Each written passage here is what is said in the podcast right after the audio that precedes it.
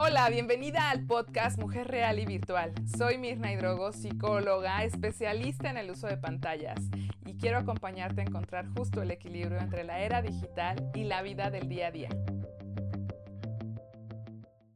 Hey, ¿cómo estás? Me encanta escucharte y leerte. ¿Cómo te escucho y cómo te leo? Bueno, aquí en este espacio tú me escuchas y tú me lees.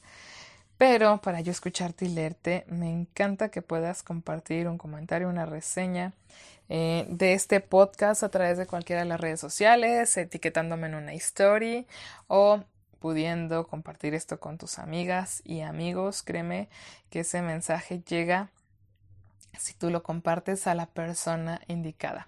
Así que hoy vamos a estar hablando juntas de este tema que se convierte en una locura la locura es de qué forma voy a pues no estar detrás de mi hijo que ya no me deja ver su teléfono, que ya no quiere que yo me acerque, que ya puso un letrero en la puerta de su cuarto de prohibido entrar, aléjense, no toquen mi teléfono, eh, si se acercan no respondo.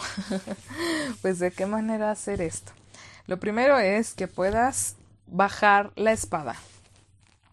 ¿Y qué es esto? Que si tú estás con la espada desenvainada, estás queriendo ganar esa guerra, esa batalla, pues solo va a haber dos perdedores. Y los dos son pues tanto tú y tu pareja como padres como tus hijos o tu hijo. Y lo segundo es que sepas qué es lo que toca. ¿Qué es lo que toca ahora?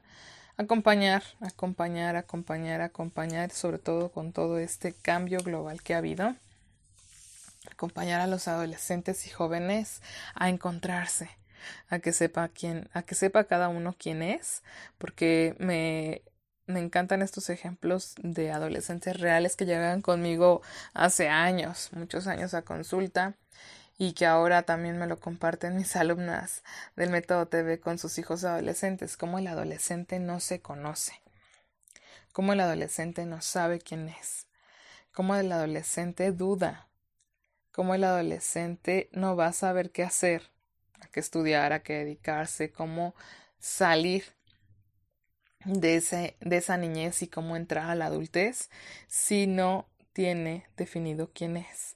Entonces sí o sí necesita encontrarse, sí o sí necesita poder escucharse, poder eh, equivocarse, darse permisos. Entonces esto va de que tú puedas, igual que como te voy a compartir que hagas con tu hijo, con tu hija adolescente, lo puedas hacer contigo. ¿Y esto qué implica? Que te des permiso de todo. ¿Y qué es de todo? Oye, voy a hacer cosas prohibidas. No. Te des permiso de cosas tan simples. El todo es como, pues que nada está escrito. y es, date permiso de sentir, de pensar, de equivocarte, de dudar, de temer. Date permiso de equivocarte y de reparar el daño, de arrepentirte, de cambiar de opinión. Darte permiso para que tu hijo se lo sepa dar nuestros adolescentes ahora que quieren ser perfectos y perfectas, con cuerpos perfectos, con caras perfectas, con la pareja ideal, siendo tan jóvenes, buscan ese idealismo y esa perfección en manicure perfecto, las chicas, el cabello perfecto, tener la voz perfecta, eh, los labios perfectos, el, realmente el la mascota, el perro perfecto, o sea, cómo se van haciendo estos estereotipos y que no existen. Entonces, cuando les decimos, pero tú eres súper valioso y no tienes que exigirte, pero nos ven exigiéndonos.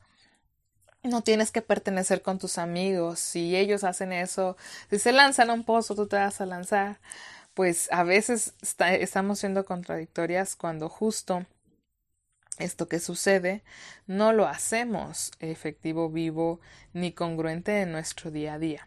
Y eso es cuando seguimos autoexigiéndonos, seguimos autoexigiéndoles, bueno, seguimos exigiéndoles y ellos luego se autoexigen, seguimos confrontando y dudando y cuestionando si realmente la, la parte humana y tecnológica están vinculadas.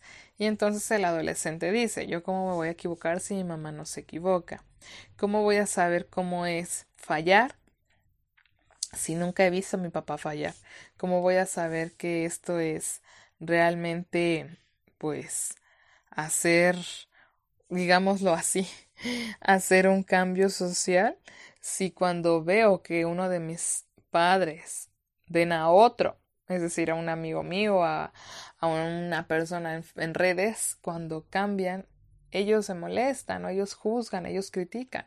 Entonces, como adolescente no me dejo. Y no me dejo sentir, no me dejo ser, no me dejo hacer. Estoy cuestionándome todo, por eso tantos adolescentes hoy en día les cuesta trabajo tomar, muchísimo el que les cuesta trabajo tomar decisiones. Y la idea es que en ese espacio puedan realmente ellos hacer esto pues vivo, hacer esto eh, real, hacer esto de una u otra manera viable, porque de otra manera pues qué lindo en las palabras, pero en el día a día cuando se ponen a, a hacer cualquier detalle distinto, empezamos nosotros a emitir juicios de valor, a dar nuestra opinión, pero de manera tan hiriente, tan apática, tan desconectada de lo que ellos sienten, que ellos se bloquean. ¿Y qué es que un adolescente se bloquee? Pues que realmente aunque nos diga que sí y esté abierto entre comillas, cuando ya sea una situación más íntima, personal, nos digan mentiras o huyan o escapen o den evasivas o empiecen justo a manipular la información. Así que ese es el mensaje que quiero que te lleves hoy, que sepas que lo que estás haciendo todo el tiempo es un ejemplo para ellos, que lo que estás compartiendo es principalmente tu experiencia, que todo lo que quieras que ellos aprendan primero lo hagas tú y que si no tienes recursos para llevar a cabo esa transformación, busques la manera y busques el apoyo que puedas acercarte y créeme a través de cualquiera de nuestras vías y medios, mi equipo y yo estaremos para acompañarte y decirte qué es lo que puedes hacer, porque tenemos muchas opciones para eso y que si ninguna de estas fuera incluso viable, te recomendaríamos en dónde poder seguir con ese descubrimiento o esa búsqueda de tu propia esencia. Así que, pues te mando un abrazo gigante, gigante. Que pases un día precioso, que esto que escuchas lo implementes y sobre todo que puedas ser tú misma una mejor versión de ti. Hasta pronto. Gracias por escuchar este podcast para ayudar a más familias a transformar sus vínculos y sumarse a esta era digital. Compártelo y te veo en Facebook, Instagram y YouTube. Abrazos virtuales.